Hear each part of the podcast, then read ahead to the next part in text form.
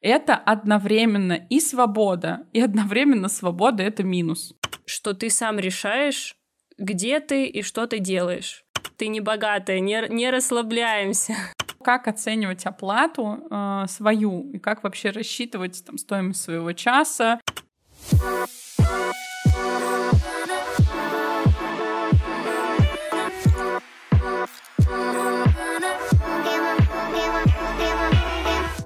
Всем привет! Это снова и снова подкаст «Есть ЕДУ», «Есть еду». В общем, как вы его называете, так хоти... Э, как хотите, так и называйте. Мы только рады, если вы вообще о нас разговариваете.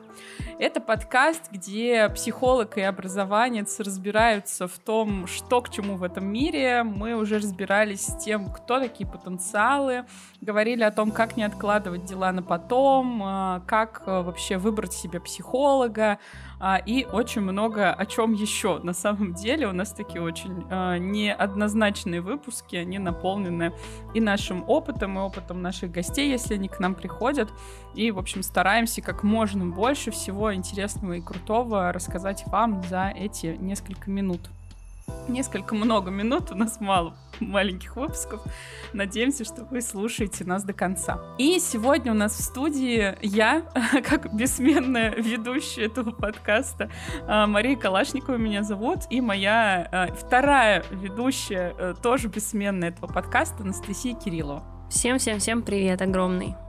Ну что, а, давайте начнем. О чем мы сегодня говорим? Сегодня у нас тема, мы говорим про фриланс.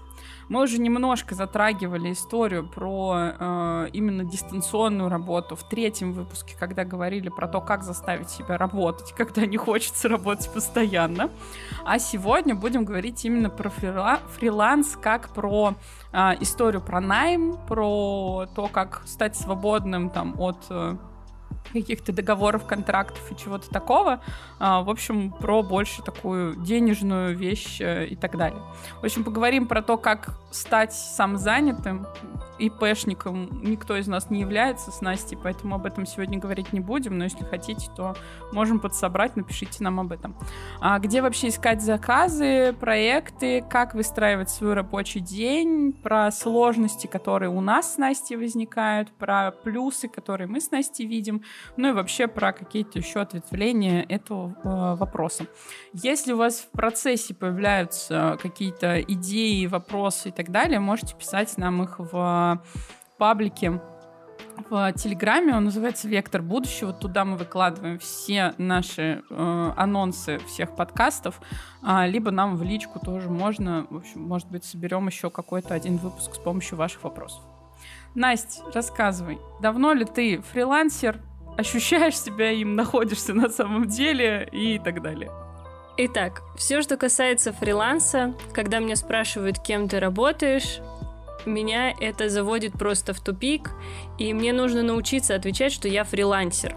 И я благодарю людей, которые спрашивают меня, кем ты работаешь, где ты работаешь, или ты фрилансер. И я думаю, о, точно, есть же классное, емкое слово, как фрилансер, которое мне дает возможность емко и кратко ответить на этот вопрос.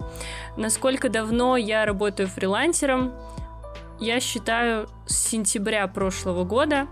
Получается, что вот у меня был первый год работы не в найме, а на проектах. Вот. Маш, я знаю, что ты чуть больше работаешь в фрилансе. Всегда меня впечатляло, как ты работаешь и в найме, и еще на проектах. Вот, поэтому расскажи, как у тебя это происходит. И вообще, когда тебя спрашивают, кем ты работаешь, отвечаешь ли ты, что ты фрилансер, фрилансерка? Как ты вообще отвечаешь? Я никогда тебя об этом не спрашивала. Мне кажется, что я рассказывала про то, кем я себя представляю в, выпуске про мультипотенциальность. Это первый выпуск наш. А, ну, у меня много проектов. А, и последнее время, да, я начала говорить, что я фрилансер, но это больше связано не с вопросом, кем ты работаешь, а с вопросом где ты работаешь. Вот, то есть э, людям хочется выяснить э, компанию, в которой я, собственно, тружусь, а я говорю, что их много, и в некоторых у меня, например, там Вот есть компания Slurm, которую я очень люблю, и у не, в ней у меня 5 проектов сейчас. А есть э, компания Психодемия, в которой я недавно начала работать. В ней один у меня проект. Но это такие устойчивые, длительные отношения, скажем так.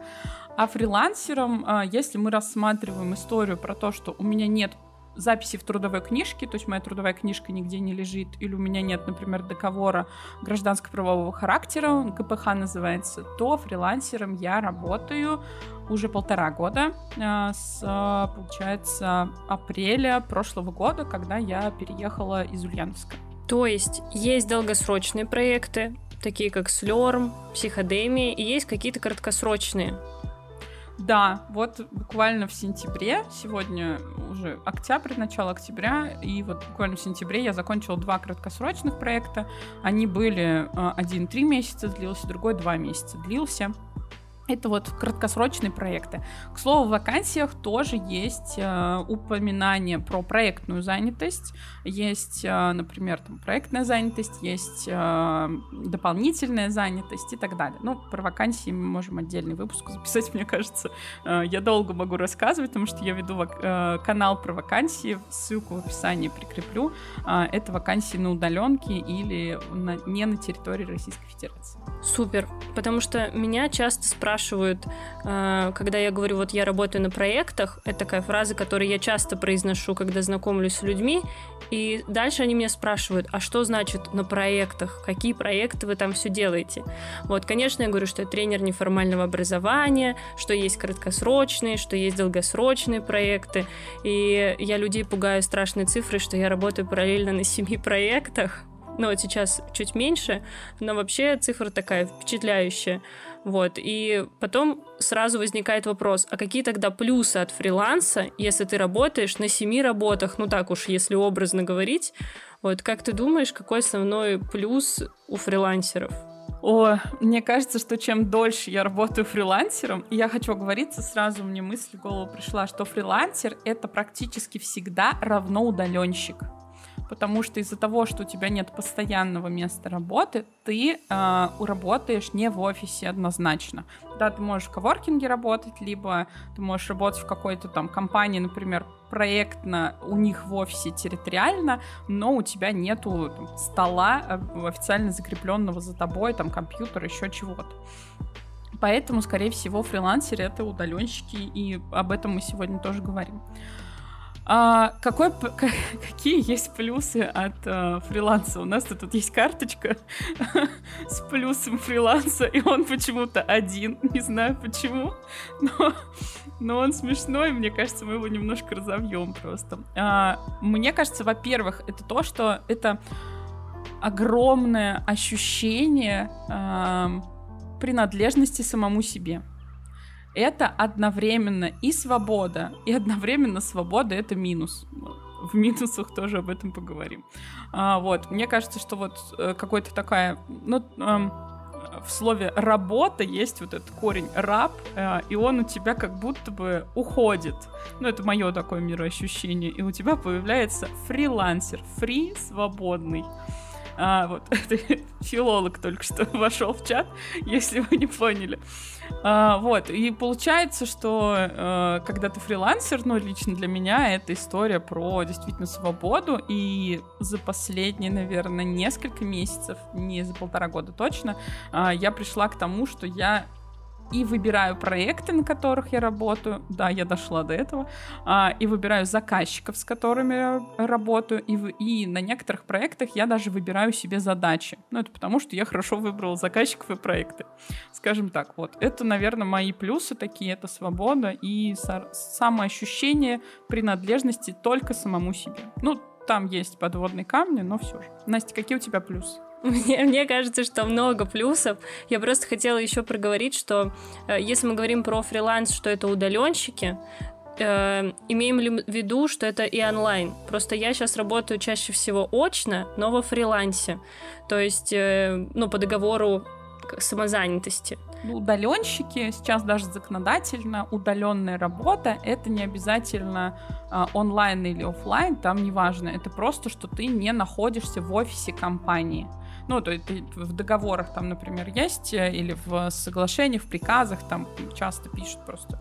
А, мы за последние несколько лет часто сталкивались с а, документами работодателей, вот, и они пишут, что у нас есть удаленщики, это люди, которым, за которых они условно не отвечают на рабочем месте, вот. Мне кажется, что офлайн тоже можно работать удаленщиком. Да, тогда в моей голове фриланс снова вернулся ко мне. А, как мне кажется, для меня самый, самый главный плюс э, фриланса это в первую очередь, что ты сам решаешь, где ты и что ты делаешь. Вот, понятно, что есть какие-то обязанности, если ты уже заключил договор, но ты сам решаешь. Например, вот у меня там завтра я еду проводить тренинг. И я могу к нему готовиться сегодня, неделю назад. Ну, то есть, как бы я сама решаю, в какой момент мне важно к нему готовиться. И я не должна отчитываться, в принципе, особо в какую-то дату, если это не обозначено заказчиком. Ну и для меня очень сейчас важно, это знакомство. То есть фриланс, он постоянно развивает еще дополнительную тебе деятельность. То есть если ты работаешь в найме, ну ты познакомился с людьми, как бы, может быть, тебе это чуть-чуть помогло в работе, но не факт, что это увеличило твой заработок. А когда ты работаешь сам на себя, как самозанятый, например, вот в моем случае, я вот еду в один город, знакомлюсь с этими людьми, через месяц они меня снова приглашают и так далее. И то есть у меня как будто бы вот эта деятельность сама и работает на себя. Мне не обязательно себя пиарить. Если зайти на мои соцсети, в мои соцсети можно ничего не понять, чем я занимаюсь и так далее. То есть я себя не продвигаю с точки зрения имиджа в социальных сетях, но тренинги, мероприятия, мастер-классы, сессии, они сами за себя говорят. Это огромный плюс.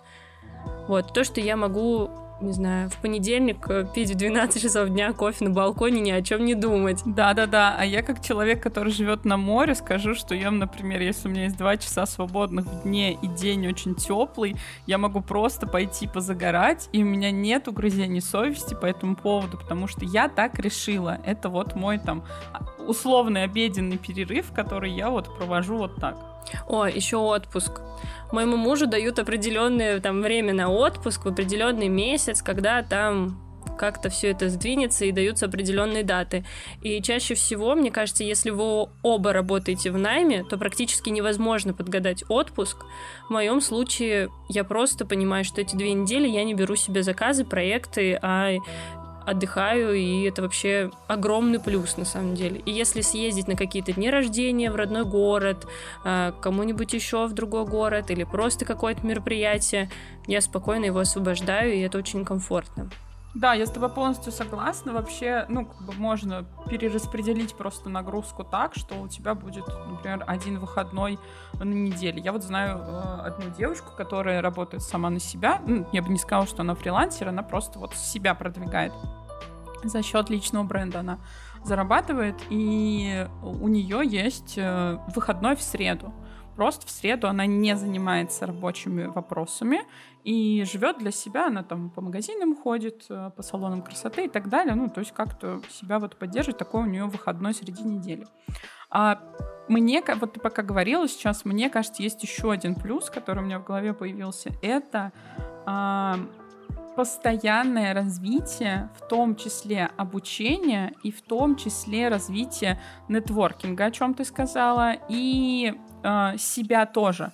То есть я, я точно развиваюсь в планировании каждый день, особенно вот сейчас у меня новый проект от психодемии, и это просто какой-то вынос мозга в хорошем смысле, потому что э, у меня очень большое количество задач, больше, чем на других проектах, и мне нужно их как-то уместить, а еще у меня есть старые проекты, которые тоже нужно впихнуть в день, и это действительно впихнуть иногда, и так далее. То есть я очень сильно развиваю навык, навыки планирования, сильно развиваю навыки нетворкинга, а, сильно развиваю навыки планирования, чтобы, например, выходной себе сделать и так далее. Ну, то есть другие какие-то вещи. А, мне кажется, что на фрилансе они развиваются гораздо больше, и мы а, и это не только моя мысль, мы разговаривали с друзьями, которые работают, например, в найме, и они говорят, да, мы очень давно не придумывали каких-то новых вещей, там, не реализовывали каких-то новых вещей не в плане там новых проектов, а именно в плане вот саморазвития. Потому что они знают, что им заплатят, э, они знают, какую сумму им заплатят, знают, когда им заплатят. А вот фрилансерам, конечно, сложнее в этом вопросе в разы, потому что у тебя один месяц может быть 7 проектов, а другой месяц у тебя может быть 2 проекта, и они настолько маленькие, что э, ты не знаешь, там, получится у тебя э, какую-то там вот определенную сумму, необходимую тебе заработать или нет. Но все решаем в целом, конечно, но такое тоже бывает. Это как бы к минусам фриланса в том числе. Да, вот как раз э, плавно переходим к минусам фриланса, потому что их много. Есть мемчики, где фрилансеры как будто бы не работают, а вот как мы с Машей сказали, ходят, ходят на море, пьют кофе. Да, это правда, но есть большое количество минусов. И вот э, один из минусов Маша уже озвучила, что в один месяц у тебя может быть много работы, но, например, нет оплаты, потому что чаще всего работа идет постфактум. А, а есть месяц, когда ты, например, мало работал, но тебе еще доходит оплата с прошлых проектов, и ты такой, ого, сколько у меня денег, а это за три месяца. Ты пахал там три месяца, тебе только сейчас оплата, например, пришла. Да-да, поэтому, если вы слышите, что человек за проект получил там 200, 300, 500, 800 тысяч. Не думайте, что он два дня поработал, такие деньги получил. А еще больше, не думайте, пожалуйста, что этот человек каждый месяц столько получает за два дня. Потому что за этим обычно либо большая работа, либо очень длительная, э, длительный промежуток времени. Да, мне когда выплачивают несколько проектов там в один месяц за прошлые дни моей работы, главное себе сказать, Настя, это деньги за несколько месяцев, ты не богатая, не, не расслабляемся, работаем дальше. Но это такой действительно большой плюс, и про него, мне кажется, мало кто говорит. То есть об этом знаешь ты и твои заказчики. А в основном люди извне, они не понимают, как устроена оплата твоего труда. Это вот первый минус. Второй минус, вот который меня жестко накрыл в свое время, и я ходила к психологу, потому что мне казалось, что я должна быть всегда онлайн. Если я не онлайн, то я пропускаю все заказы, все сообщения, я вылетаю из индустрии тренерства. То есть мне казалось, что я извне, и я могла отвечать и в 10, и в 11, и в выходные. И потом я подумала, а сколько же я работаю, и отдается ли мне вообще это, нравится ли мне это. Вот в этот момент, конечно, меня напрягла вся эта история. Вот, Маш, поделись, как ты ну, как ограничиваешь время работы, если у тебя какие-то ограничения, либо тебе не кажется это минусом? Ну, так как я работаю сейчас в э, в нескольких проектах куратором. Это человек, который сопровождает учебную группу, помогает выстраивать там, коммуникацию со спикерами, отвечает на вопросы и так далее. Это как, ну, вот как служба поддержки, но только такая образовательная служба поддержки, скажем так. Да, я тоже словила себя однажды на том, что в час ночи переписываюсь со студентами в чате и понимаю, что с одной стороны это круто, что вот, э, ну, для студента, для меня, когда студент, это было бы классно, мне отвечают постоянно. С другой стороны, я понимаю, что мне за это не заплатят. Как бы это дополнительная нагрузка. И вот в российском законодательстве есть а, такое понятие, как сверхурочная работа. А, здесь такого нет. На фрилансе, скорее всего, такого нет, если вы себе это в договор не вписали. А в тот момент я поняла, что это, да, это классно, здорово, но потом до меня дошло, что студенты-то сейчас привыкнут, а потом будут в час ночи писать и возмущаться. А почему это нам куратор не отвечает? Почему она неделю назад отвечала, или там в воскресенье в 7 утра, или ночью в субботу? А почему тогда вот она отвечала на прошлой неделе, а сейчас не отвечает? И я стала выстраивать э, четкие границы. И вот сейчас в психодемии тоже я куратором начинаю работать. Э, мне то все говорят, все старший куратор мне говорит, вчера с проектом разговаривала, все говорят, выстраивай себе четкую границу, когда ты начинаешь, когда заканчиваешь работать. И во всех инструкциях тоже написано, когда вы начинаете, когда заканчиваете работать. Для того, чтобы студенты в том числе успевали в это время с тобой пообщаться, все свои вопросы задать. И э, э, кураторов тоже не перенагружали. выходные, говорят, не платим за выходные, если вы вдруг выходные работаете. Это шутка, конечно, платит, но это не приветствуется, например, в психодемии. Вот, и я поняла, что... А еще есть такой момент, а если кто-то вдруг работает в этом а, координатором сообществ, например, куратором и так далее, есть э, у меня точно такая история. Если я не отвечаю, например, полчаса, час, полтора, в 85% случаев ситуация разрешается сама собой. Например, другие студенты отвечают на этот вопрос. Или приходит ментор, которого надо было тегнуть, э, чтобы он ответил. Или студент такой, ой, а я нашел ошибку, я все понял. Или я нашел инструкцию, которая была на другой страничке. И все. И все разрешается. И, в принципе-то, мое участие, оказывается, не нужно было. Можно было чуть-чуть отпустить ситуацию эту. Я еще не хожу к психологу с этим вопросом, но, кажется, скоро начну, но вроде бы я, ну, стараюсь выстраивать. Из лайфхаков сразу поделюсь. Завести себе, например, если вы общаетесь со студентами, ну, во-первых, завести а, какой-то другой мессенджер для общения с а, рабочими вопросами. Например, а, Slack, а, прости господи, Вайбер, там WhatsApp, я не знаю, что-нибудь еще, а, ВК в конце концов. То есть не Телеграм, кажется, что вот не Телеграм. А второй лайфхак, а, это от моих коллег из психодемии уже, завести себе в Телеграме второй аккаунт и его привязывать к рабочим всем чатам, к чатам со студентами там и так далее, и выключать тогда, ну, просто можно удалять, например, выходить из аккаунта тогда, когда он вам не нужен. Я вот сейчас работаю в Slack по рабочим вопросам. А, очень удобно. Закрыла приложение, тебе никто не приходит. С телегой сложнее, конечно, да, студенты в Телеграме. Я думала о том, чтобы с второго аккаунта с ними переписываться. Ну, как-то так забылась, забилась. И... Ну, я, в общем, держусь, стараюсь, максимально пытаюсь сохранять свои личные границы. И после семи вечера, после нет, не по своему, по Москве у меня плюс один. По Москве я уже не отвечаю э, и смотрю каждый раз на часы с мыслью, ну, в Москве 7, можно уже все, спать ложиться. Вот я тоже ориентируюсь на время я для тебя сейчас э, заметила такую неприятную привычку, что я просыпаюсь и сразу беру в руки телефон для того, чтобы посмотреть, а что там, может, мне уже оплатили, а может быть, вот там какие-то изменения, а может, у нас уже созвон какой-то. И я для себя точно оценила, что в среднем в Москве начинают работать в 10 вот только в 10 я беру в руки телефон. Даже если я в это время завтракаю, ну как бы я для себя уже понимаю, в 10 это то время, в которое я себе уже разрешаю начать работать.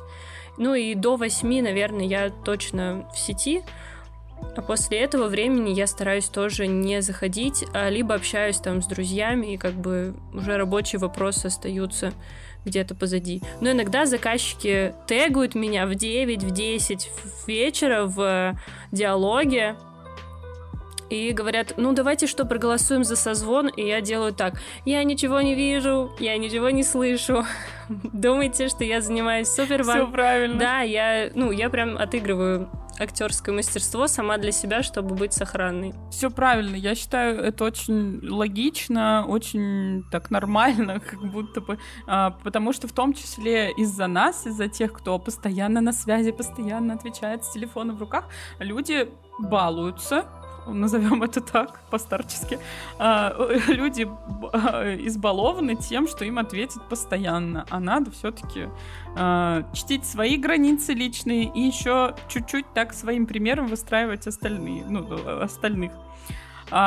Вообще, вот к разговору про там, ответы постоянные и все такое, это на самом деле очень сложно в контексте еще одного минуса фриланса. Это сложности выстраивания рабочего времени.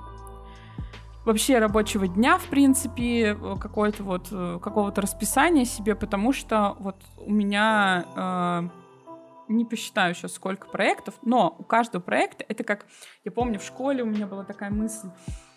Неужели учителя не знают, что нам вот уже дофига задали? Почему вот у меня на первом уроке русский дофига задали, потом на математике очень много задали, потом еще где-то задали, еще на английском задали. Ну почему? Ну они что думают, мы только их предмет изучаем, что ли? И вот сейчас у меня точно такая же ситуация, возможно, дело во мне, а, точно такая же ситуация с заказчиками, с проектами, потому что, ну, я знаю, что они друг о друге не знают, ну, точнее, не так, что я вру, что только с ними работаю. Нет, все мои заказчики знают, что у меня несколько проектов, но не в курсе, сколько их. То есть это мое личное дело, сколько у меня проектов. И получается, что иногда созвоны наслаиваются, и вот буквально в случае трехдневной давности э, я вливаюсь в новый проект, э, и там есть 8 человек уже работающей команды, у которых есть еженедельный созвон. А у меня есть в то же время еженедельный созвон с другой командой другого проекта, но там 3 человека. Что я делаю? Конечно же, я прошу трех человек перенести созвон на другое время, потому что там их 8. Вот, и это такая вот, в том числе, кстати, менеджерская моя фи- э, функция как фрилансера, потому что вот, ну, мне нужно договариваться. Я не могу прийти и сказать, я не могу, ну, потому что у меня другой проект. Я скажу, что иди нафиг, пожалуйста, потому что, ну, ты знал, на что шла. Вот, Настя, как ты выстраиваешь вообще вот там впихиваешь созвоны новые, там, поездки тем более. Вот у меня хотя бы созвоны и онлайн, а у тебя еще и поездки. Как ты вообще дружишь друг с другом? Да, эти поездки, на самом деле, я, видимо, где-то не, не так сформулировала цель. Я хотела очень много путешествовать, а в итоге я путешествую по России. Э, мой топ городов, в котором я бываю на неделе уже два раза, это Иваново и Тула. Прекрасный город. Иваново вот я поеду завтра. А ты все Золотое кольцо уже объехал? Ну, почти, почти. Мне вот Владимир нужен, там вот такие вот маленькие города. Да простят меня люди из Владимира. Но ждите, скоро я приеду. А, дело в том, что у меня много времени отнимает дорога, и это правда. А, поэтому что я делаю? То есть я на связи с 10 вот там до 8, но в день я себе выстраиваю задачи. То есть у меня как бы нет таких жестких рамок, но, например, я понимаю, что мне к шестому числу надо сделать там два занятия, да, каких-то два тренинга, например. Значит, в те дни, когда у меня чуть поменьше времени, я вот запихиваю эти задачи, потому что я знаю, что 6 числа у меня день вылетает, потому что там первое проведение, и второе это дорога. Дорога минимум это 8-9 часов в один день. Ну, то есть это жестко, вот, и чаще всего, конечно, мне сложно из-за дороги, вот, но день выстраиваю с позиции задач, то есть вот мне нужно там, допустим, сделать горящие 4 задачи, значит, я могу двигать время, Пусть я не буду не в сети, но я все равно буду их делать, потому что, ну, это мой имидж в том числе сделать хорошо и ответственно перед заказчиками. Ну да, часто, кстати, вот в последнее время у меня и у моих знакомых фрилансеров тоже возникает такая история, что приходит заказчик и говорит, например, там в начале месяца, мне до конца месяца нужно сделать вот это. Ты делаешь это там, ну, в зависимости от того, как ты привык, там, в последний момент или распределять задачки. Потом приходит в середине месяца другой заказчик и говорит, мне до конца месяца надо сделать еще вот это. И ты понимаешь, что у тебя наслаивается, ну, как бы, ладно, два проекта, не проблема. А потом к концу месяца приходит еще третий заказчик с огромным заказом и говорит, а мне до конца месяца надо сделать вот это, сделайте. И вот тут, тут вот э, мне кажется, это самая главная боль, э, одна из главных болей э, фрилансеров, это что? Это порваться и сделать, потому что, а, тебе за это заплатят, б, это в портфолио у тебя уйдет, там, э, и в, это э, там твой имидж, что ты крутой, или все-таки разумно поразмышлять и сказать, простите, нет, э, я не успею это сделать. Вот, а отдельный скилл — это договариваться о сроках. Я считаю, у меня редко это получается прям так переговорном процессе. А, отдельный скилл — это прям вот коммуникация с заказчиками на самом деле. Какой-то вообще просто люди, менеджеры, которые с заказчиками работают, это боги для меня, честно говоря. Я э, редко с ними сталкиваюсь, ну, ну, с заказчиками, в смысле, напрямую сталкиваюсь, и слава богу. Э, вот, хочется подтянуть этот вопрос, но как-то так нежненько. Вот, и ты, получается, вот у тебя нагрузка растет практически с каждым днем, а ты ничего не можешь с этим поделать. Вот, ну, такая как будто бы последнее время тенденция, вот в, в моем информационном пузыре какая-то тенденция происходящая. Я знаю, что это происходит обычно к концу года, потому что особенно бюджетные организации, им нужно реализовать бюджет, а то им потом не дадут, да, раскрою вам такую тайну. А, но пока не конец года, а сейчас уже происходит. Вот, собственно, октябрь уже какой-то немножечко адовый. Да, и у меня тоже такая проблема. Я не могу отказать, особенно если интересный какой-то заказ, особенно если у меня уже все есть, надо просто собрать и сделать, как они хотят. И, и как в фильме «Скажи жизни да», по-моему, так он называется, где он, в общем, э, не мог, он всегда говорил нет всем. Всегда от... говорит да. А, всегда говорит да, вот. Я, как в этом фильме сейчас, э, можете провести не знаю, в другом городе, да. Там ехать на поезде, на плацкарте, конечно. ну, нет, нет, это вот сейчас шутка, я на плацкартах уже не езжу, слава богу. Галочку можно поставить. Но ласточки мое все. Я уже, я уже знаю, у меня там есть любимые места, пишите, обязательно сообщу. Вот это лайфхаки от Насти. ну, такая вот я. Мне кажется, мы много говорим про заказчиков, то есть наши заказчики там, они нам пишут, вот мы такие классные. Где их находить? Вот э, я знаю, Маш, из-за того, что у тебя много проектов, наверное, вопрос, где ты их находишь, можно сказать, что как они находят тебя, переформулирую. Как тебя находят заказчики? Либо ты их ищешь. Как у тебя это работает? Ну, я так понимаю, что и тебя заказчики находят, потому что ты даже соцсети особо не ведешь. Так же, как и я, на самом деле. А... Мы приколдесные. Да, да, да. Я пыталась тут в сторителлинг немножко, но как-то меня не хватает, честно говоря, на это. Я ухожу на созвон в это время. А как вообще искать заказчиков? Давайте, наверное, общую какую-то историю и плюс э, мои варианты Настя дополнит своими. А, есть э, куча, в зависимости от сферы. Я точно могу сказать э, о сфере образования и все, что с ним связано, неформальное образование.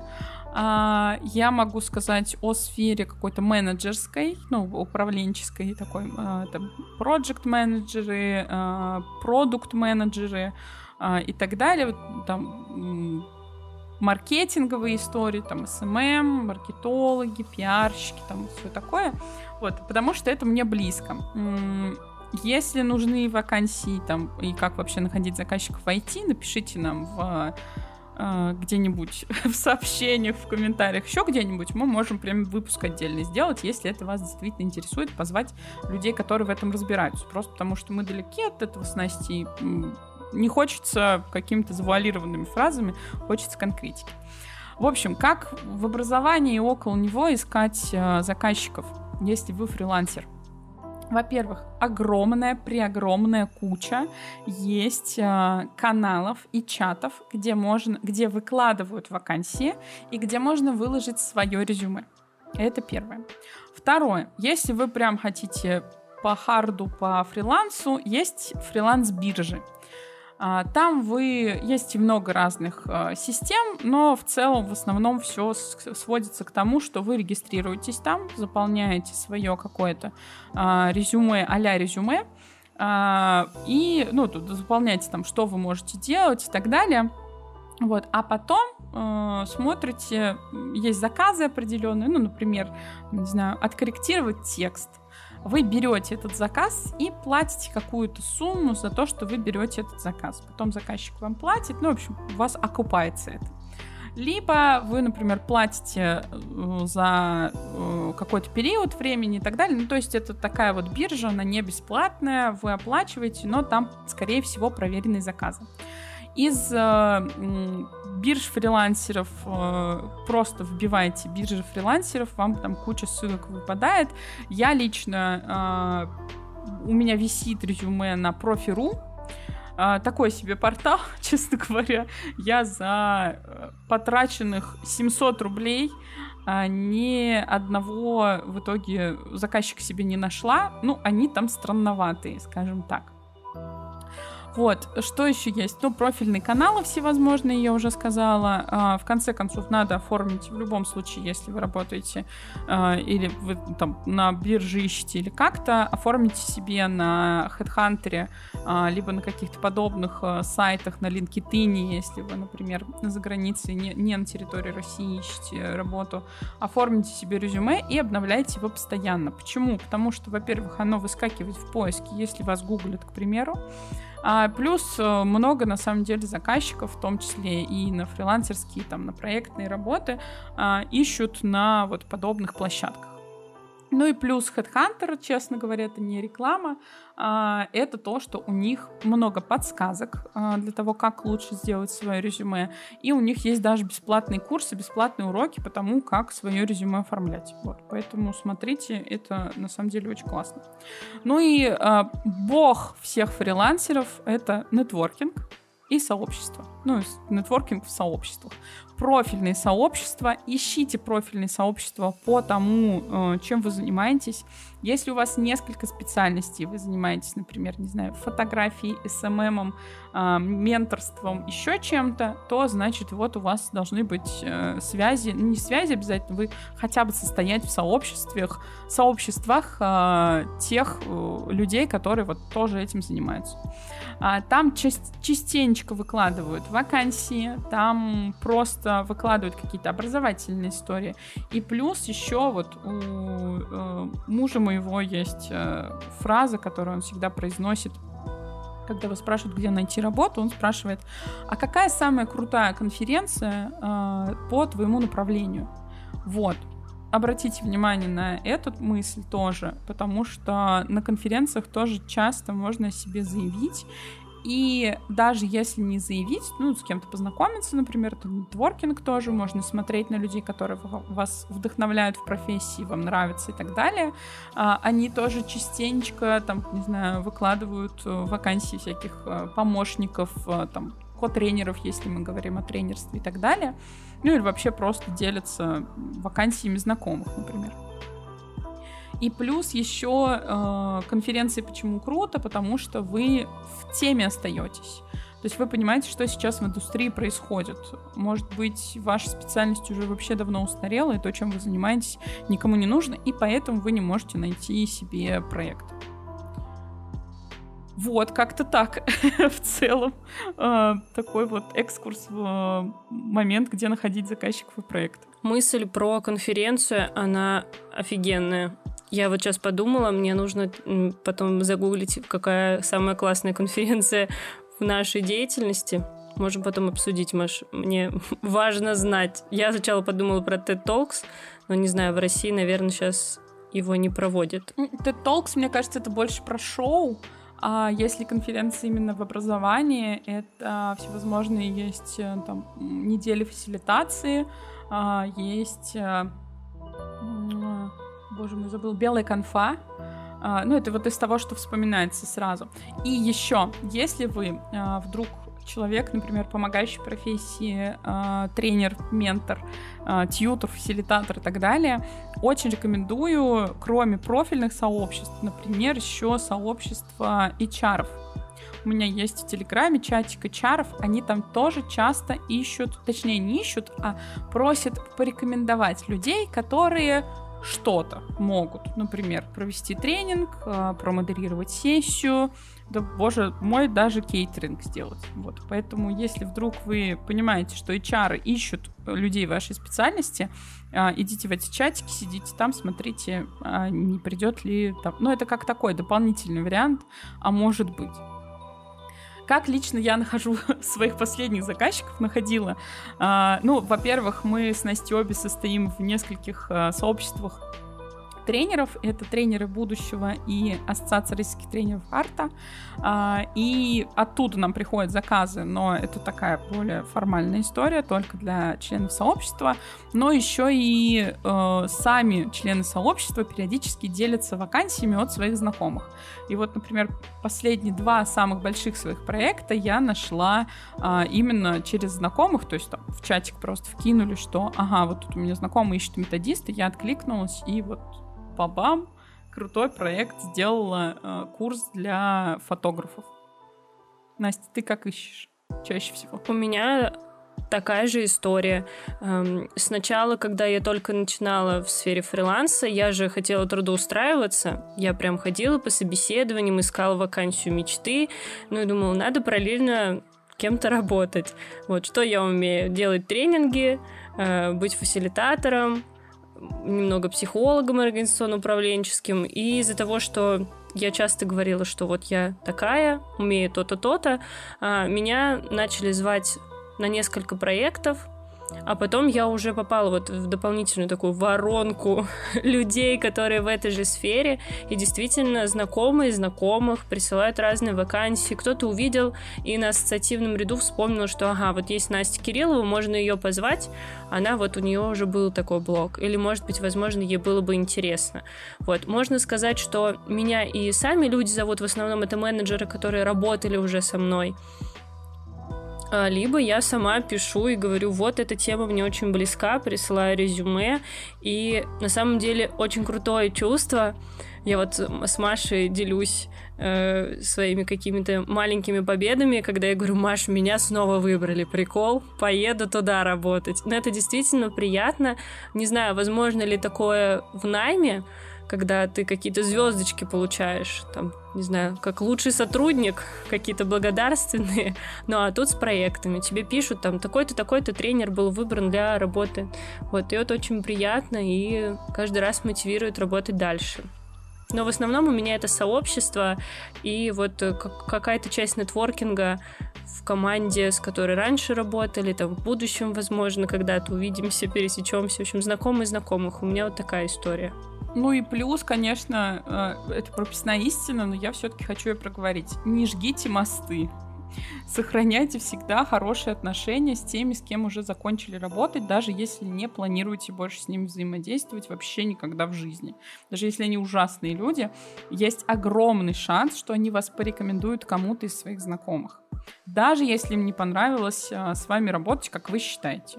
Потому что, ну, у меня было часто такое, что, ну, плохой проект, ну, прям заказчики такие некомфортные для меня, назовем это так, а потом ко мне приходят люди, говорят, вот вы этим занимаетесь, и я понимаю, что они пришли от тех некомфортных заказчиков, они просто вспомнили про меня, про первую.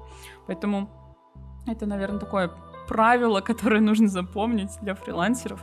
Никогда не расставайтесь плохо с заказчиками. Даже если что-то пошло не так, а, постарайтесь сгладить углы а, и хорошо расстаться. Вот. Это мой рекомендацион, что называется. Да, я сейчас просто дополню по поводу «Жечь мосты». Меня даже один раз пригласили работать э, люди из моего университета, из Ульяновска, которые переехали в Москву. То есть там такая история была. Вспомнили, потому что вот когда-то мы учились вместе в университете. Тоже такая прикольная история была. Угу. Ну, это к разговору еще про то, что ну, нужно как будто бы всем постоянно рассказывать, чем ты занимаешься. Вот. Э, чтобы они вспомнили, если что. Да, да, согласна. Да, ну вот я знаю, что многие люди боятся идти во фриланс, ну, удаленку там и так далее, потому что а, куча, э, надо кучу, ну, вот это цитаты, нужно же заполнять кучу документов, нужно же постоянно следить, там, платить налоги и так далее и тому подобное. И вот хочется тоже развенчать этот миф. Настя, вот расскажи, вот тебе заплатил заказчик, что ты дальше делаешь? Просто давай а, такой а, маршрут твоих денег, скажем так, а, чтобы люди поняли, как это просто и на самом деле не сложно. Ну, легко. Господи, что я с синонимами сегодня разговариваю? Так, вот мне только поступили деньги, первые пять минут я радуюсь и говорю, вот, мы пришли к той цели, которой шли. Ну, в общем, я очень радуюсь, когда де- деньги приходят на мою карту. После этого я открываю приложение «Мой налог», э, вбиваю, сколько мне приш... какая сумма мне пришла, а, ну, там, ИНН э, из договора просто берется, либо можно просто заказчика попросить его продублировать, если там не можете в договоре найти. А, пишите, за что вы получили, если за что вы получили денежки. вот. И там можно указать и услуги самозанятого, либо той деятельностью, которой вы занимаетесь. Все, после этого я больше ничего не делаю. Я, а, нет, еще я присылаю чек заказчику. Там э, мой налог приложение устроено очень удобно. Ну, я не, не знаю, я прям горжусь этим приложением, мне приятно им пользоваться. Я оплачиваю налог, скидываю ссылку на чек заказчику, все, это мой максимум. Договору я никакого отношения не имею, то есть я его только читаю э, и говорю, мне все подходит, ставлю подпись. Больше ничего я не делаю. То есть договор делает заказчик. И на самом деле я никакими бумажками не занимаюсь. Мне ни разу такого не было, чтобы мне заказчик сказал, сделайте договор. Это в их интересах сделать, как они хотят. Если я как-то с чем-то не согласна, я вношу корректировки. Но чаще всего это настолько шаблонный договор, что там и так уже все прописано и все понятно. Вот после того, как я прислала чек, по-моему, через, там, ну, все в зависимости с какой даты, по-моему, 15 числа идет расчет. До 12 числа каждого следующего месяца. Ну, то есть, если вот, например, я сегодня получила деньги, то 12 числа, 12 э, ноября у меня сформируется оплата. Да, и оплата формируется тоже. Заходишь в приложение, во-первых, приложение тебя уведомляет о том, что тебе нужно заплатить налог. Ты туда заходишь, оплачиваешь, ну, твоя карта может быть привязана, может ввести данные и оплачиваешь. И тем более самозанятые платят, э, сколько мы платим, 6%, да? Это достаточно комфортная сумма от, той, э, от того заказа, там, от той оплаты, которая у тебя есть. И то есть больше я никакими вообще бумажками не занимаюсь. Ну, никакой бухгалтерии, никаких дополнительных людей, которые тебе в этом помогают. Это очень удобно. Сейчас будет реклама как будто бы. Но самое крутое в этой истории, вот Настя говорит про сервисы приложения «Мой налог», чтобы зарегистрироваться, чтобы стать самозанятым и зарегистрироваться в моем налоге, вам нужно 5 минут времени. Ну, если вы знаете, где лежат все ваши документы, то 5 минут времени. Вы просто вводите свои данные, которые он запрашивает, и все и больше ничего. Вы за 5-10 минут максимум э, вы становитесь самозанятым. И важно отметить, что если у вас, например, в какой-то месяц нет дохода, то вы ничего и не платите. Не как у э, индивидуальных предпринимателей, где им нужно отчислять еще там пенсионные, страховые, еще какие-то выплаты. Нет, самозанятый ничего не отчисляет. Только по факту прихода денег на расчетный счет.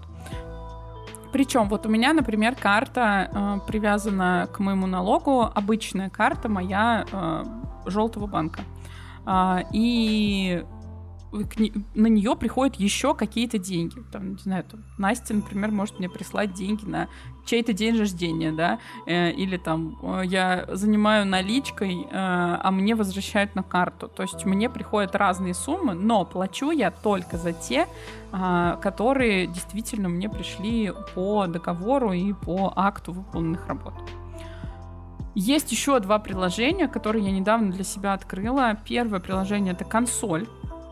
А, ей чаще всего пользуются сами компании, сами работодатели. А, оно нужно для того, чтобы электронно подписывать э, документы и в том числе а, формировать вот чеки, отчетность там и так далее.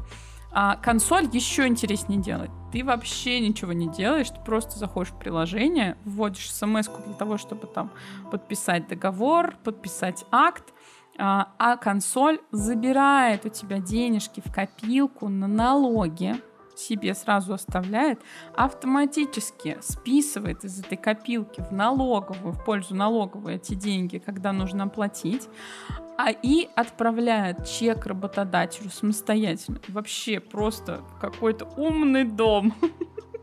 Но ее подключает, насколько я понимаю, только работодатель. Вот. И еще есть второе приложение, не приложение, а сервис, это называется кошелек. Их на самом деле большое количество разных. Я вот просто выбрала кошелек. Для себя это сервис, в котором ты формируешь э- как сказать, услуги, либо товары, там прям есть такой сервис, витрина внутри него, а, ты делаешь ссылку на это, и ты можешь просто отправлять ссылку, либо QR-код показывать человеку, он его сканирует или по ссылке переходит, и автоматом сам платит.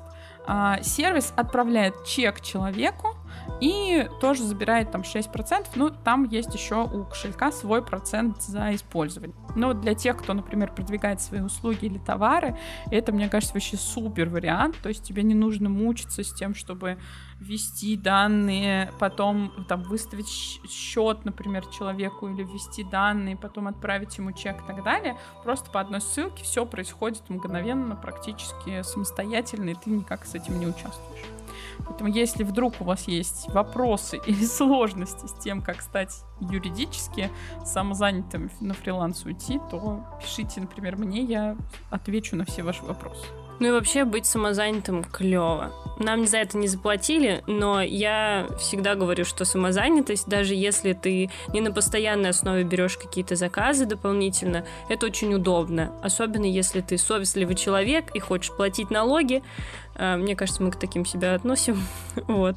Э, действительно, это дает возможность работать. И причем много заказчиков как раз и работают с теми, у кого открыта либо самозанятость, либо ИП.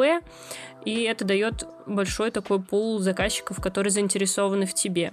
Да, потому что это проще для заказчиков в первую очередь. Им не надо платить большой процент, если ты по КПХ или в штате работаешь. Вот. Э, с ИПшниками та же примерная история, но ИПшники больше платят. А, есть только один момент ограничительный. Э, вы не можете, ну, то есть если вы получаете как самозанятый больше 2 миллионов рублей за календарный год, то э, налоговая может к вам прийти и сказать, ай-яй-яй, так делать нельзя, надо переходить на ИП. Ну вот, тогда можете уже получать там больше. Но не знаю еще ни одного знакомого своего, который получает. Шучу, знаю. Но на вас еще никто не может работать. Это тоже важно. То есть, если как ИП вы можете трудоустраивать, ну, то есть на период времени выплачивать зарплату, самозанятые вы работаете только самостоятельно. Ну, в принципе, для нашей сферы деятельности в образовании это ну, подходит поэтому мы самозаняты. Ну, так мы же самозаняты, мы себя только занимаем, других мы не занимаем. Да. Все правильно. Другие занимаются сами. Будьте самозаняты. Да-да-да. Вот, если к разговору про финансы, я еще хочу сказать, если вы вдруг уже самозанятый, например, или планируете и станете им, то очень рекомендую, если вы не пользуетесь консолью или другими автоматическими сервисами, а, э, ну, как бы про накопление денег мы не будем сегодня разговаривать, потому что это вообще отдельная история про финграмотность, мне кажется. Но если вы фрилансер, я бы, конечно, на вашем месте подумала о том, чтобы у вас да как и у любого человека, в найме, не в найме, какая разница, была подушка денежной безопасности, чтобы у вас была всегда какая-то сумма, на которую можно опереться. Вот, в плане самозанятости я бы очень рекомендовала откладывать на отдельный счет, э, либо вот какую-то копилочку деньги на налоги потому что у меня недавно, э, ну, я пришла к этому недавно просто, э, делюсь с вами этой мудростью, потому что когда ты, например, получаешь деньги на карту э, и видишь какой-то, ну, какую-то сумму на карте и радуешься этому, а потом приходит 12 число, и часть этих денег исчезает, ты очень сильно грустишь. Ну, я очень сильно грущу, когда отдаю кому-то деньги. Вообще, когда налоги плачу, грущу, конечно. Но чувствую себя законопослушной немножко. А, поэтому я стала откладывать на отдельный счет э, деньги на налоги. Я прям высчитываю 6% и просто их откладываю. Ну, мой налог сразу показывает предварительный налог, который вы заплатите с этой суммы. А, и потом я просто плачу с карты и с этого счета перечисляю себе обратно на карту, как будто бы ничего не произошло, в принципе. Вот, ну, ча- часто у меня бывало так, что я забывала про налоги, я забывала про то, что в этой сумме на карте есть еще налоги, и такая, о боже, у меня осталось 200 рублей. что же делать, что же делать? Нужно как-то что-то придумать срочненько. Я тоже так делаю, и причем я начала это делать сразу же, потому что мне неприятно, что это не мои деньги, а я буду на них рассчитывать. И плюс э, я все траты и доходы вношу в CoinKeeper. Это тоже не реклама, это просто приложение, которое мы пользуемся с мужем уже, мне кажется, лет пять. Это клевое приложение, и там, получается, есть э, тебе поступают деньги, и он их сразу разделяет на категории. Ты сам все это контролируешь, и есть категория свободных денег, ну то есть, которые у тебя доступны для трат в этом месяце, так скажем, комфортная сумма. Э, но там он отдельно, там, не знаю, на здоровье откладывает, на одежду, на продукты, и вот все, что остается, он пишет как свободные деньги. И если туда вносить всю сумму, то как будто бы там много получается. Надо еще помнить про налог, поэтому я сразу чистый туда заношу, без налогов, и мне красиво. И все бьется, как говорит мой муж. Все подбили, все, говорит, хорошо. Какая-то такая история. Блин, ну это прикольно, надо, кстати, посмотреть. Может. Но нет, у меня так не прокатит. У меня, у меня слишком много э, приходов в разных валютах. Мне кажется, так не получится. Ну, э, есть у нас еще одна тема на сегодняшний выпуск. Это про то, как вообще оценивать э, свою оплату, ну, точнее, оценивать свою работу. Но мне кажется, что это слишком какая-то огромная, объемная тема, поэтому что вам предлагаю, дорогие слушатели? А, у нас 9 декабря а, с Настей будет а, онлайн-тренинг, а, где зарабатывать деньги. Это реклама, но реклама на а, наших, собственно, сам реклама. Вот маркировку, наверное, надо будет поставить, я не знаю. Надеюсь, нас не так много людей слушает, чтобы нужна была маркировка. В общем, 9 декабря приглашаем вас на онлайн-тренинг, где зарабатывать деньги. Мы там будем как раз рассказывать про то, а, где находить заказчиков проекты. Еще раз посмотрим прям по вашим сферам с которыми вы придете, про общение с заказчиками, как правильно составлять договоры, как э, вообще, ну, на что обращать внимание обязательно, дедлайны, как соблюдать, и про то, как оценивать оплату э, свою, и как вообще рассчитывать там стоимость своего часа, как сказать заказчику, сколько денег вы хотите за этот проект, например, и так далее, ну, где искать вакансии на удаленке в том числе. В общем, если вам интересно, то приходите, ждем вас там с удовольствием. посмотрим на вас лично. Если вы скажете, что слушаете наш подкаст, то будет вообще супер. Мы будем на седьмом небе от счастья. Предлагаю подвести какой-то итог. Настя, как ты считаешь вообще, перевешивают плюсы фриланса минусы или нет? Для меня точно фриланс это больше плюсов, чем минусов, но для каждого это все будет индивидуально. Вот, и перед тем, как увольняться с работы и говорить, все, я фрилансер, э, буду платить налоги как самозанятый, нужно взвесить, э, что вы считаете плюсами, а что считаете минусами. Мы сегодня, мне кажется, обсудили только меньшую часть вообще мира фриланса. Если вам интересно как это все работает, например, платят ли нам за больничный и, все такое. Вот, пожалуйста, пишите. Мне кажется, что мы всегда открыты к обсуждениям в группах, в личных сообщениях. И отдельно благодарю людей, которые пишут отзывы и говорят нам, что можно улучшить, либо там, что им интересно, с чем они не согласны. Вот, мы такому рады. Как-то так. Угу. Ну, да, я согласна, что не надо сразу открывать самозанятость и бежать на фриланс, конечно. Ну, если вам не хочется давно, и наш подкаст не станет таким толчком и знаком для вас. А, но я бы в любом случае подумала о том, что, например, можно легализовать а, тортики, которые вы печете на досуге, фенечки, которые вы делаете, там мыло, которое варите и так далее, и завести себе самозанятость просто для души, для заказов, для души, чтобы быть э, чистым перед законом, э, перед налоговой и так далее. Вот. Но фриланс э, может быть на самом деле и с наймом в том числе, а, как э, дополнительной такой э, истории заработка. Поэтому подумайте, может быть, это действительно для вас, но не обязательно. А, может быть, вы человек слишком системный для фриланса, либо наоборот слишком хаотичный, чтобы самому себя как-то усмирить и э, уйти из найма. В общем, в любом случае делайте то, что вам нравится. Это такое мое постоянное, наверное, пожелание всем неважно, с чем оно связано, чтобы вы кайфовали и вам было приятно заниматься тем, чем вы занимаетесь. Спасибо, что нас послушали. А, будем рады видеть вас в следующих наших выпусках. Пока-пока. Пока-пока.